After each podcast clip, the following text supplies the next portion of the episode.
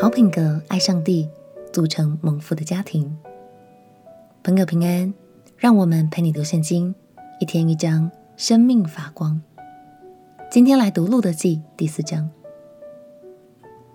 天才刚亮，波阿斯就马不停蹄地开始招聚城里的长老与另一位亲戚来处理属产业的事情。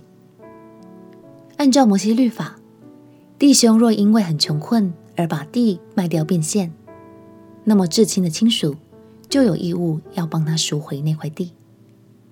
以此看来，与其让拿厄米先卖地给别人后，波阿斯再去赎回，倒不如直接将地卖给波阿斯，就能省去许多麻烦。不过按次序来看，另一位亲戚才有地役优先权。除了产业之外，这同时也关系到路德未来的婚姻大事。究竟结果会如何呢？让我们一起来读《路德记》第四章。《路德记》第四章，普阿斯到了城门，坐在那里。恰巧普阿斯所说的那致敬的亲属经过。普阿斯说：“某人哪，你来坐在这里。”他就来坐下。普阿斯又从本城的长老中拣选了十人，对他们说：“请你们坐在这里。”他们就都坐下。普阿斯对那致敬的亲属说：“从摩押地回来的拿厄米，现在要卖我们族兄以利米勒的那块地。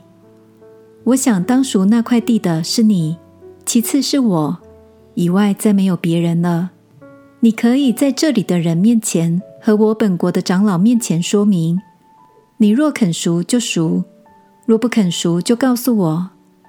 那人回答说：“我肯赎。”普阿斯说：“你从拿俄米手中买这地的时候，也当娶死人的妻摩押女子路得，使死人在产业上存留他的名。”那人说：“这样我就不能赎了，恐怕与我的产业有碍。”你可以赎我所当赎的，我不能赎了。从前在以色列中要定夺什么事，或赎回，或交易，这人就脱鞋给那人，以色列人都以此为证据。那人对波阿斯说：“你自己买吧。”于是将鞋脱下来了。波阿斯对长老和众民说：“你们今日作见证，凡属以利米勒。”和基连、马伦的，我都从拿厄米手中置买了，又娶了马伦的妻摩押女子路得为妻，好在死人的产业上存留他的名，免得他的名在本族本乡灭没。你们今日可以做见证，在城门坐着的众民和长老都说：我们做见证，愿耶和华使进你家的这女子，像建立以色列家的拉结、利亚二人一样。又愿你在以法他得亨通，在伯利恒得名声。愿耶和华从这少年女子赐你后裔，使你的家像他玛从犹大所生法勒斯的家一般。于是波阿斯娶了路得为妻，与她同房。耶和华使她怀孕，生了一个儿子。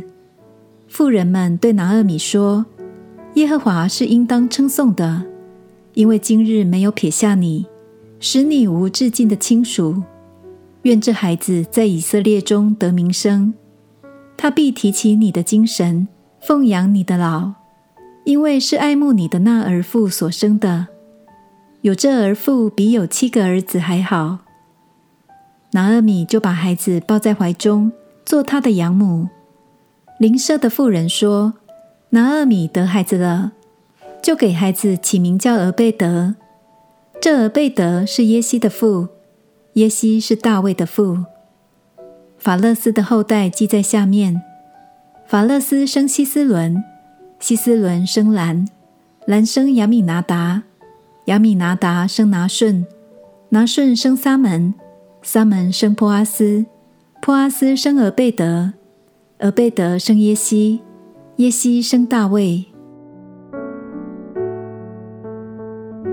感谢神，波阿斯真的是有情有义的男子。其实这也许可以从上一代看出端倪哦。波阿斯的妈妈就是曾经在耶利哥城中凭信心救了两个以色列探子的喇合。从这一点，便可以看出神的祝福正一代接着一代传承在这个家族中。而路德的品格，除了使她成为街头巷尾都称赞的好媳妇之外，他的后代更出了以色列的君王大卫。这条家谱也一路延续到耶稣基督的诞生。亲爱的朋友，路德虽是外族女子，但她的忠心与良善，仍使她在神的眼前蒙恩。我们也是一样的哦，一起爱神，一起学习美好的品格吧。相信你我都能成为世代的祝福。我们一起来祷告。亲爱的耶稣，谢谢你透过路德一家的生命，让我看见无论我的出身、环境与遭遇如何，只要心中有爱，就必蒙受美好的祝福。祷告奉耶稣基督的圣名祈求，阿门。下一章开始，我们即将进入撒母耳记。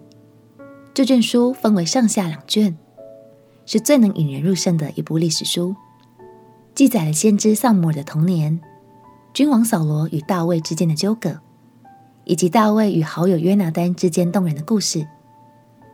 相信神也要透过这些故事，告诉我们，生命会因为我们所依靠的东西而长成不同的面貌。就让我们一起读下去，千万别错过喽！陪你读圣经，我们明天见。耶稣爱你，我也爱你。